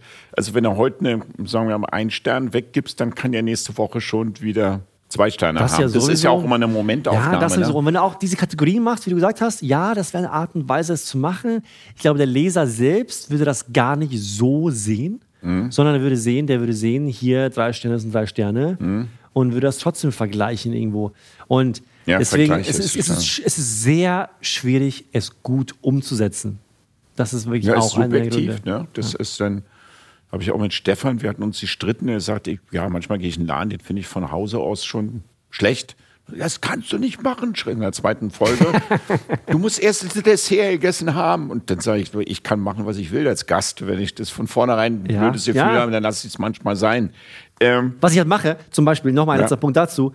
Jedes Jahr setze ich meine 50 Lieblingsrestaurants an. Das heißt, ich mache eine Liste und sage hier, das sind die Top 50 Berlin Food Service Restaurants von aber in, in, in, in, 2021. in Kategorien geordnet? Nein. In 50 besten Es ist einfach für mich die relevantesten Player. Und natürlich da gibt es ein Denken, okay, da, da muss jetzt eine Pizza dabei sein, da sollte auch wirklich ein Ah, Italiener ja- dabei sein Ja, okay. und ein Sterneladen. Aber auch höchst subjektiv. Wirklich, das ist wirklich einfach. das ist ja okay. So, das sind die 50 Läden, die ich, ich persönlich letztes Jahr am geilsten fand. Ja. Bitteschön. Ja, ja, Das ist genau. eine gute Liste, aber ganz bewusst es sehr vereinfacht. es, es bringt ja auch Sinn, Pierre, wie du vorhin so richtig sagtest, auch wenn du, die müssen gar nicht so hohe Followerzahlen haben. Wenn ich jemand in meinem Kreis habe, dem ich, keine Ahnung, als Beispiel einen Designer oder einen Architekten, den ich auf Pinterest folge, wo ich sage, Mensch, das Design finde ich geil, das Dings finde ich geil, dann folgt man den halt, Ja, weil der genau. den Spirit rüberbringt Das oder die Sprache spricht. Ich habe mich schon ne? so intensiv mit dem Thema auseinandergesetzt. Also von jetzt Michelin Star Rankings bis hin zu Gromio, bis hin zu den 50 Best, bis hin zu Steve Plotnicki's OAD-Algorithmus. Da wurde schon alles gemacht, ne? Ja. Und da wurde schon alles nachgedacht. Und ich habe sehr bewusst gesagt, so, entweder ich mache das halt vielleicht wie Steve Plotnicki mit seinem, das ist halt, Steve Plotnicki zu, zur Erklärung hat eine eigene Voterliste namens OAD, Opinionated About Dining, in dem ein wahnsinnig komplizierter Algorithmus verschiedene Bewertungen zu Ah, ein, zu okay, Ranglisten. Das muss man dann auch noch alles äh, klar so kommunizieren. Und okay, wir, die Zeit läuft uns weg, sonst kommen wir ins Schwafeln rein. Der Fusion nickt schon. Leicht passiert. Ähm, sag mal, ähm, die, die Zielgruppe zwischen 20 und 30, die sind ja eher Casual als Sterne orientiert. Ne? Ja, kann man sagen. Und wo siehst du die Sternegastronomie, ich meine jetzt mal speziell Berlin in den nächsten fünf Jahren? Würde ich mal deine Meinung gerne zu hören. Es wird sich, es wird sich viel tun. Natürlich die, die Sterne-Restaurants, die im Moment am meisten Probleme haben, sind natürlich die Hotelrestaurants, weil die einfach keine Gäste haben am Ende des Tages. Die Läden. Aber jetzt haben wir ja schon viele Sterne, die außerhalb des, außer des Fossil oder. Ja, auf jeden Fall. Es gibt schon ein paar. Es gibt immer noch, erstaun immer, genau. schaut immer noch Ja. erstaunlich viele, die wirklich in dieser Welt noch unterwegs sind. Es wird sich sehr viel tun und auch sehr viel zum, zum Positiven, ganz klar. Es Was heißt sich- das? Das heißt, ich glaube, dass ein Effekt auch aus der Pandemie, den ich auch sehe, was ich auch sehr viel höre, ist, dass es eine, eine wahnsinnige Abwanderung gibt aus traditionellen kulinarischen Hochburgen, wie jetzt Kopenhagen, äh, London, Paris, die nach Berlin kommen. Leute, die sich einfach nach höherer Lebensqualität umschauen und schauen, okay, ich habe gehört, dass in Berlin viel los ist. Und, und die haben zum ersten Mal gehört, okay, in Berlin tut sich was, auch in Sachen Fine Dining. Was ich aber immer. Es, es tut sich auch was in Sachen Miete. Hast du das hier auch schon Ja, erzählt? total, vor allem, aber im Vergleich zu Kopenhagen, Ja, im Vergleich zu London London, oder New York hast du immer noch eine höhere Lebensqualität, auch was Miete angeht. Und das heißt, es, es kommen gerade sehr viele talentierte Köche nach Berlin, Mhm. also unter anderem. Da tut sich viel. Das heißt, es wird sich, es wird sich sehr viel tun bei Restaurants, die von, also von Nicht-Deutschen gemacht werden. Ähm, vor allem auch natürlich, weil, was man jetzt sieht, es, es fließt viel mehr Geld in den Markt. Ich glaube, was natürlich du auch weißt, also traditionell, wie gesagt, vor fünf, vor zehn Jahren gab es ja kaum Restaurants gefühlt, die irgendwie Kapital gesammelt haben, um zu starten. Es wurden halt, es wurde Ja, jetzt Geld jetzt noch von nicht- Familie geholt, es wurde Geld von vielleicht mal ein Darlehen, aber dass wirklich jetzt Investoren reingehen und mit Millionen Restaurants finanzieren, das fängt ja jetzt wirklich auch erst okay, an. Okay, da ganz kurz, ganz kurz Stopp, da bin ich bei dir. Es gibt jetzt das Lovis, das hatte ich mit der Sophia auch hier, das, das macht jetzt bald auf in der Kantstraße. Ja, genau. Da machen die Grüntuch sehr wohlhabende Architekten, die finanzieren das in ihrem eigenen Haus. Oder Panama wäre wahrscheinlich auch ein Beispiel, wo der Inhaber des Cats Orange ja Genau. auch der gleiche Inhaber ist, die mit irrsinnig viel Geld was auf die Reihe gesetzt haben. Aber so wie in New York, wo du beispielsweise Restaurants haben, die dann gleich mehrere Millionen kosten, wo die Rendite komplett überhaupt nicht zählt, da sind wir in Berlin. Noch lange nicht. Nein, Kilometer weiter. Im Voll, bin ich voll bei dir. Kilometer Aber weit. Und in New York ja und London gibt es Ja. auch eine Kaufkraft, Ja. die wir in Berlin, Haben wir ja vorhin schon gesagt, genau. ja, die wir doch lange noch gar deswegen nicht gibt's ja, deswegen, du kannst ja zum Beispiel, deswegen kannst du ja auch in Berlin kaum einen Stern zum Mittagessen, ne? Ja. Alle fragen, alle, die herkommen, also, wo soll ich hingehen? Mittags Stern essen? Ja, da gehst du ins Fossil, Ja. weil sonst hat keiner auf. Ja. Weil es gibt einfach niemanden, der mittags Fine Dining essen geht und wirklich Geld ausgibt. Es gibt keine Business Accounts, keine, die, kein Geld dafür, es gibt keine Möglichkeit. Ja, in München und in Süddeutschland haben sie auch Mittag eine Stunde, jetzt eine halbe Stunde, dann müssen sie wieder am Office sitzen Ja, genau. meistens. Ja, außer Ja. du bist jetzt dein eigener Chef. Also du meinst, dass die Sternegastronomie sich noch weiterhin entwickelt und dass junge Leute, und das rechne ich mal zwischen 20 und 30, auch ein, kommt das Interesse dann irgendwann automatisch oder Ja, ich glaube, natürlich das Interesse an dem Thema ist in den letzten Jahren auch stetig gewachsen. Ich glaube, man muss noch sehen so ein bisschen, was wirklich der, der vollkommene Corona-Fallout sein wird. Ich glaube, es ist im Moment tats- tats- tatsächlich noch nicht voll abzusehen. Aber halt durch Themen jetzt wie, wie Chef's Table auf Netflix, Ja. wie irgendwie Kitchen Impossible auf, im deutschen Fernsehen, ist natürlich das Thema Starkoch und der, der Koch als, als, als Promi, als, als Rockstar ein Thema, das auch in dieser Zielgruppe ankommt. Und viele fahren nach Berlin, um halt bei Tim Rau zu essen, weil sie den Fernsehen gesehen haben. Weil viele kommen nach Berlin außerhalb und essen bei Tim Rauer, weil sie ihn bei Chef's Table gesehen haben. Ja. Äh, das, ist, das sind Riesenthemen, die wichtig sind und das Ganze auch befeuern. Meinst du, ist das eine Modeerscheinung? Ich fand es ja streckenweise so durchgenuddelt, dass jeden Tag in jeder Sendung irgendein Koch gerade gekocht hat. Ich habe dann irgendwann mal die Kochsendung ausgemacht, weil ich es nicht mehr ertragen konnte. Äh, ist das nicht auch eine Mode- und eine Zeiterscheinung, dass möglich. es man vorbei ja, ist? Ja, schon. Also ja und nein. Ich glaube, dass jetzt diese Zeit, in der Köche als krasse Rockstars und Propheten irgendwie gehuldigt wurden, ich glaube, der Peak davon ist vorbei. Glaube Ja. ich auch tatsächlich. Ja. Das Ja. war so gefühlt. Es gab dieses, dieses berühmte Times-Cover, ne? Mit äh, Rezepi, David Chang und Mhm. Ja, genau. Ja, auch ja. dabei, ich weiß gar nicht so, The Gods of Food. Ja. Weißt du? Das war, das war, das war so Peak Rockstar-Chef. Mhm. Einfach. Wo dann so, es war ein Artikel, wo dann gesagt wird, okay, das war wirklich jetzt das der Stammbaum der modernen Gastronomie. So, okay, die Jungs kamen von El Bulli. Aber die kamen Netflix-Serie von habe ich zwei Staffeln gesehen und dann die dritte habe ich dann nicht mehr angeguckt. Nein, genau. Dann, das Thema ist ein bisschen verflogen. Der Hype Ja. ist ein bisschen verflogen. Ja. Es geht wieder ein bisschen mehr um Substanz. Das siehst du ja auch bei den ganzen 50 Best Events und so weiter. Das Thema Substanz und auch einfacheres Essen ist wieder mehr gefragt. Ja. Also Pierre, da machst du bei mir auch so ein bisschen das Herz und den Kopf auf, weil ich mich freuen würde, wenn in Zukunft, wenn man normal essen geht, normal meine ich jetzt deutsche Küche, ich will einen Königsberger Klopse essen Ja. oder ich will eine Pizza essen oder ich will einen Burger essen. Aber die dann nicht wie in der Kantstraße 100 Burgerläden haben, sondern dass es dann zwei, drei oder vier gibt und die dann auf dem Tisch einfach Richtig ein richtig geiles Produkt bringen. Wie, wie letztens auch jemand sagte, auch Stefan, regionale Produkte, nicht irgendwo her, sondern richtig auf Produktqualität achten und dementsprechend dann ein geiles Essen auf den Tisch bringen. Bin ich voll bei dir. Also Ja, das- 100 Prozent. Und, ich dann- glaube tatsächlich auch. Ich glaube, dass ich auch nach der Corona-Zeit, das muss ich auch nochmal sagen, wir längst noch nicht über den Berg sind, sondern sie müssen jetzt irgendwann die Kredite zurückzahlen, die KfW-Kredite, das Ja. kommt jetzt alles. Also da wird sich noch viel Spreu von Weizen trennen, glaube ich, jetzt Mitte des Jahres. Und obwohl es dann in hoffentlich, toi, toi, toi, irgendwann mal wieder losgeht. Aber das wird nochmal eine richtige Herausforderung werden. Ja, das, das Ja, in jeglicher Hinsicht. Auch natürlich auch was, was Personal angeht. Das wirst du ja selber kennen und so weiter. genau. Da Ganz denkst- anderes Thema. Ich glaube, das kriegst du alles nicht so schnell umgesetzt im Preis. Nein. Ne? Das, das muss ja auch nachwachsen. Die Touristen müssen wieder kommen. voll. Genau. Und, und ja, ganz klar. Genau. Sag mal, von dir habe ich jetzt mal, aber ich glaube, das ist schon ein bisschen älter, deswegen ungerecht. Top 10 Berliner Block habe ich gesehen. Da hast du Restaurants empfohlen. Da steht auf Platz 1 das Ernst, aber das ist schon länger her, ne? oder? Ja, aber ist ja, auch, ist ja auch das beste Restaurant Berlins. Deswegen ist es ja okay.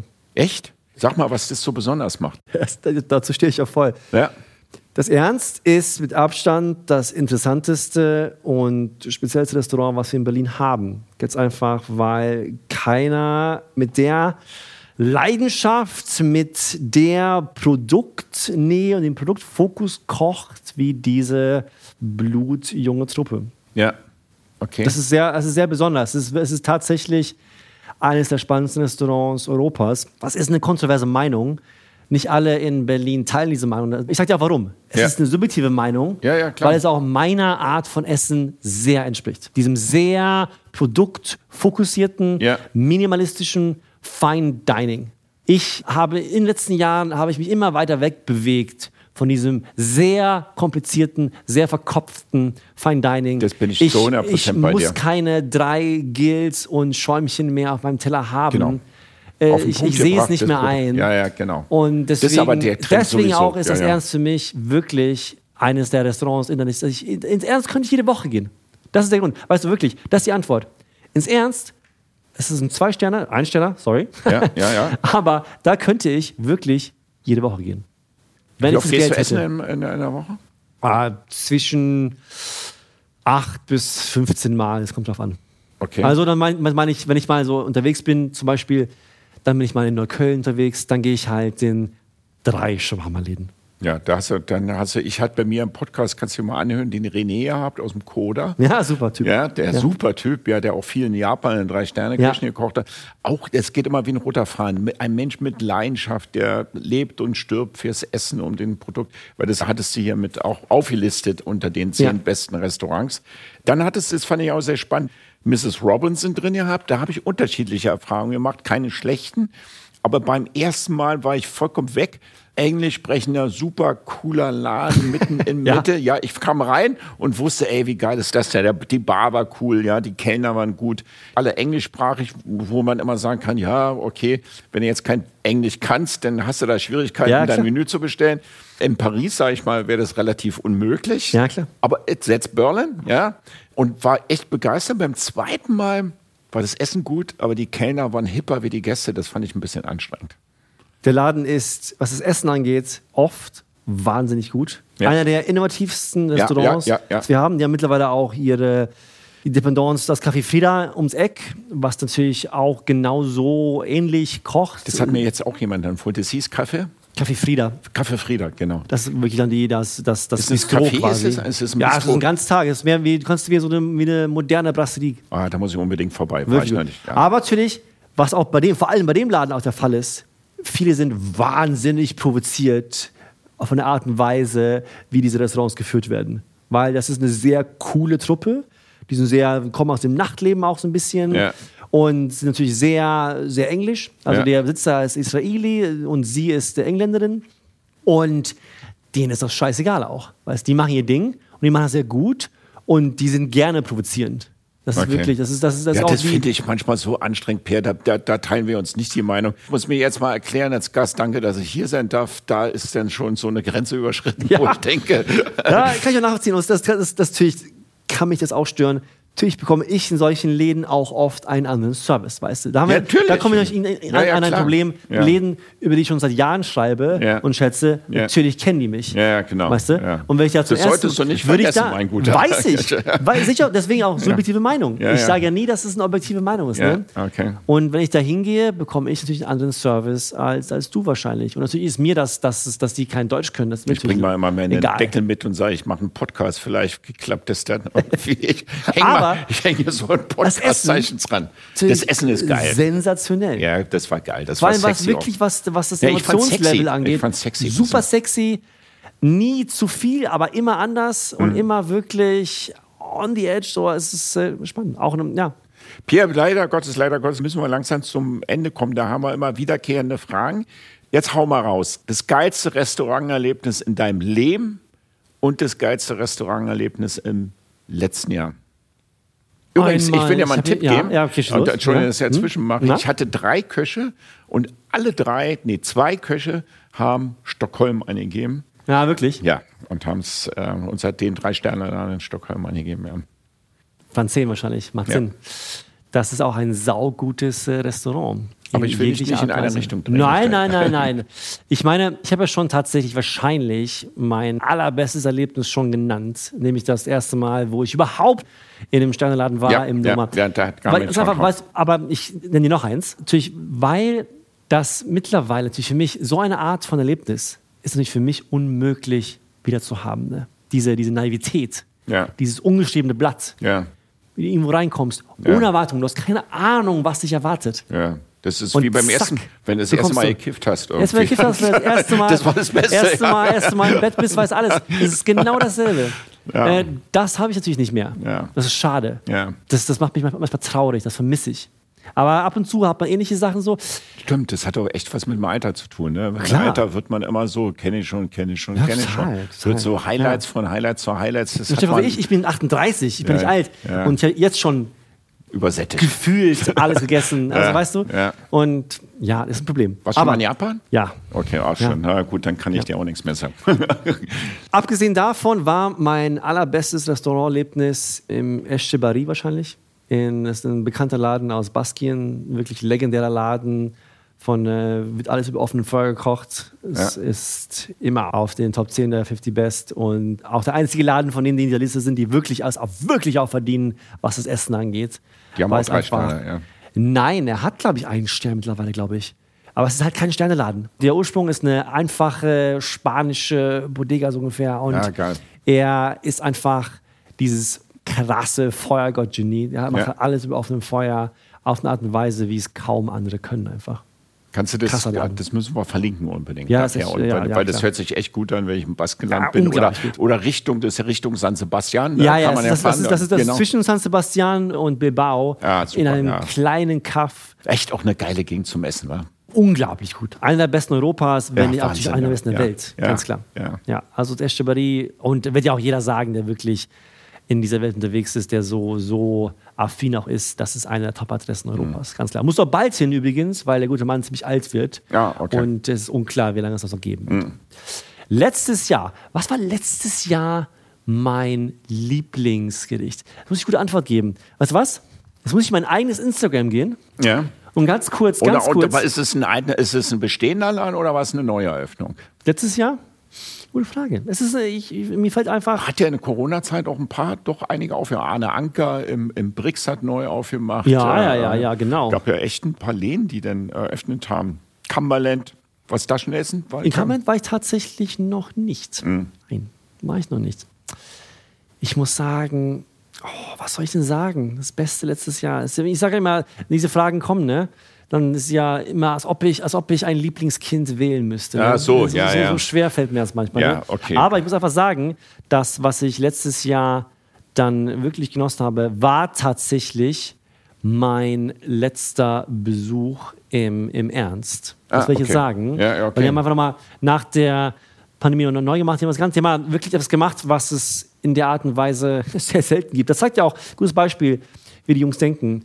Die haben halt dieses Restaurant gehabt, die, haben, die hatten zwölf Sitze, zwölf Plätze an, diese, an dieser Bar in das Restaurant, haben mal für sich selbst die Schlussfolgerung gemacht, dass das einfach zu groß ist, dass ihnen das nicht möglich macht, so zu kochen, wie sie kochen wollen. Ja, okay. Haben ganz normal umgebaut, nach zwei Jahren ganz umgebaut und haben das Ganze auf acht Plätze verkleinert, Wow, acht Plätze. Damit die einfach ihre Vision so ver verwirklichen können. Ja, es gibt schon krasse Leute hier. Und äh, das war einfach ein, ein krasses Highlight. Ja. Wahnsinn. Äh, Gibt es denn in deinem Leben äh, sowas, wo du sagst, nee, da gehe ich aus dem Restaurant raus? Also was muss passieren, dass du sagst, ihr könnt mich mal kreuzweise, das war's? Oder ist das noch nie passiert? Also Nein. ohne Namen zu nennen. Nein, nein, so. es ist mir tatsächlich äh, noch nie passiert. Nein. okay. Ich habe einfach, ich habe sehr dickes Fell, was das, was wirklich die. Sache angeht. Ja, ja. Deswegen, auch was du vorhin genannt hast, wenn Leute irgendwie angepisst sind, Kellner und so weiter, das juckt mich gar nicht. Das Ja. merke ich gar nicht, Okay. gefühlt. Also viele Leute, ich merke halt Leute, mit denen ich unterwegs bin, die sind genervt davon, aber ich selber, ich kann nicht sagen, okay, wenn. Entweder hast du eine hohe Ta Toleranz, Hab ich auch. So, so, so ein schwedisches Teil, was du mitbringst aus Schweden, oder hast ein dickes Fell? ich habe ein dickes Fell auf jeden Fall. Ja. Vielleicht, wenn ich dann wirklich Ja, wenn, hohe wenn ich Toleranz mit- ist nicht dickes Fell. Das ja, um stimmt. so- ja. Wenn ich dann mal mit meinen Kindern unterwegs bin, zum Beispiel, natürlich dann ist es auch was anderes. Ja. Und dann wirklich, dann. Gehst der- du zu drei in McDonalds, das Ich reicht. glaube, es ist schlecht, wenn das Essen nicht kommt. Also dann, Ja, ja, natürlich glaube ich, vielleicht mal vorkommen, dass man einfach mal in der Mitte einer nicht, nicht vollendeten Mahlzeit mal aufgestanden ist, gegangen ist, weil das Essen nicht kam zum Beispiel Ja, und die Kinder hungrig sind. Ja, ja. Also ja, Pierre, kochen, von der Skala von 1 bis 10, wo stehst du? Das werde ich dir nicht beantworten. ich koche sehr gerne. Ich rufe deine Frau an, Ja, das ist mir egal, dann sollst du mir sagen. Ich, ich koche sehr gerne und das, was ich koche, gehe ich mit, mit höchster ja, Präzision. Also ich, ich, ich koche mit viel Leidenschaft. also du kochst schon selber auch, ja, das war die ja, Frage. f- heutzutage viel mehr. Ja. Ich habe die, die Ja, ja, ersten, die Corona-Zeit ersten, die ersten, sowieso. Ja, aber auch so, bevor ich meine Kinder hatte, habe ich weniger gekocht. Da gab es wirklich schon ein paar Jahre, Bock mehr zu kochen, da war ich wirklich nur unterwegs. Hm. Dauernd. Außerhalb. Dann kamen die, die Kinder, jetzt meine älteste ist äh, fünfeinhalb. Und dann natürlich wurde mehr zu Hause gekocht und das genieße ich auch. Das war, allem aus einem Grund ist es für mich ein Highlight, weil ich natürlich diesen Prozess, diesen Content, nennen wir es mal, Ja. nicht festhalte. Weißt du, kaum.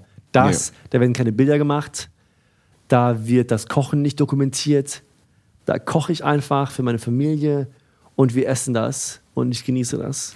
Das finde ich, das soll denn auch so mal die Richtung sein zu unserem Abschluss, weil du hast was ganz Richtiges gesagt, Pierre, dass ich nicht das kommentiere, nicht bewerte, nicht gucke, ob es gut oder schlecht ist oder nehme ich das in meinen Cast, in meinen Blog mit auf oder nicht, weil ich auch immer noch glaube, egal was auf dem Teller ist, am wichtigsten sind immer die Menschen, die am Tisch sitzen, mit, mit denen man das zusammen Immer. genießen kann. Ja, und wenn das sensationell gutes Essen mit einem guten Getränk ist und der Service noch stimmt, dann trägt es die Unterhaltung, das Beisammensein des Menschen. Das sollten wir gerade wahrscheinlich als Deutsche, die immer sehr kritisch auf viele Sachen gucken, nicht vergessen, sondern die Geselligkeit und das Beisammensein der Menschen ist schon eine wirkliche Essenz dabei. Ich hätte schon ganz gerne nach einem Rezept gefragt, wenn du das jetzt nicht raushauen kannst, weil wir das immer ganz gerne verlinken unten nochmal, weil unsere Köche geben uns gerne immer ein Rezept mit. Dann musst du was anderes dafür tun. Entweder eine Weinempfehlung oder nochmal. Ich kann, dir ich kann dir ein Rezept geben. Ich kann dir, ich kann dir ein Rezept geben für einen schwedischen Hausmannskostklassiker. Ja, Du kannst dir aussuchen, ob zum Beispiel einen meine schwedischen Schöttbullar oder meinen schwedischen Fisch, äh, Fischgratin. na, Fischkarton in Berlin Oder wird schwierig, glaube ich. Weil das oh, mittlerweile kann man es machen. Mittlerweile zum Glück mittlerweile. Ah, oder meine berühmten schwedischen Kohlrouladen. Ja, oder da. Gravatlachs, richtig. Äh, auch klar. Ja, das, das wäre ja dann auch schwedisch. Auch? Da, ja, ja, eins, aber schwedische Kohl, also mich persönlich würden jetzt die schwedischen Kohlrouladen am meisten ansprechen. Das andere hört sich komplizierter an. Ich glaube, die sind einfacher nachzukochen. Die Kohlrouladen sind auch sehr gut. Sind auch sehr gut. Aus Mamas Rezept. Ja. Nein. ist auch immer meine, natürlich meine Art und Weise zu kochen, ist, dass ich Sachen auch immer sehr anpasse. Das heißt, die sind auch wirklich gar nicht mehr so schwedisch, aber ja, so die Art und Weise, wie ich koche. Sehr viele bisschen japanische Einflüsse Oh. und, äh, und Ja. äh, viel auf kleine Techniken achten. Pierre, wir sind am Ende unseres Podcastes. Das ähm, ging echt jetzt relativ flott von die Zeit, zack, zack, hat sie gemacht. Ich bin froh als Berliner, sage ich dir, weil ich bin Berliner, da machen, reißen die Leute immer ganz weit die Augen auf, dass so eine Menschen aus Schweden oder aus dem Ausland oder wie jetzt, wie du glaubt ja auch prophezeit hast, aus New York und anderen großen Städten wie Paris nach Berlin kommen. Weil das macht wirklich die Stadt attraktiv und äh, Ja. wichtig, dass wir eine, eine, eine Mischung haben von unterschiedlichen Kulturen, ein Schmelztiegel von Musik, Art und Essen ist, äh, wo man sich begegnen kann und wir der Welt ein bisschen vorleben kann, wie Toleranz wirklich praktiziert wird. Auch in den Tagen, wo Toleranz nicht immer ganz groß bei uns gerade hier in, in Deutschland gerade steht. Und so eine Menschen wie du, die dann auch einen Blog haben, die ein Anliegen haben, die es professionell machen, die das umsetzen, da habe ich großen Respekt vor, sag Chapeau Klack. Danke, dass du da warst. Hat echt Spaß gemacht. Und ich hoffe, ich kriege noch ein paar gute Empfehlungen, wo ich hin. Ernst ist die erste Empfehlung, die habe ich gleich abgespeichert. Und danke dir, hat Spaß gemacht. Danke dir.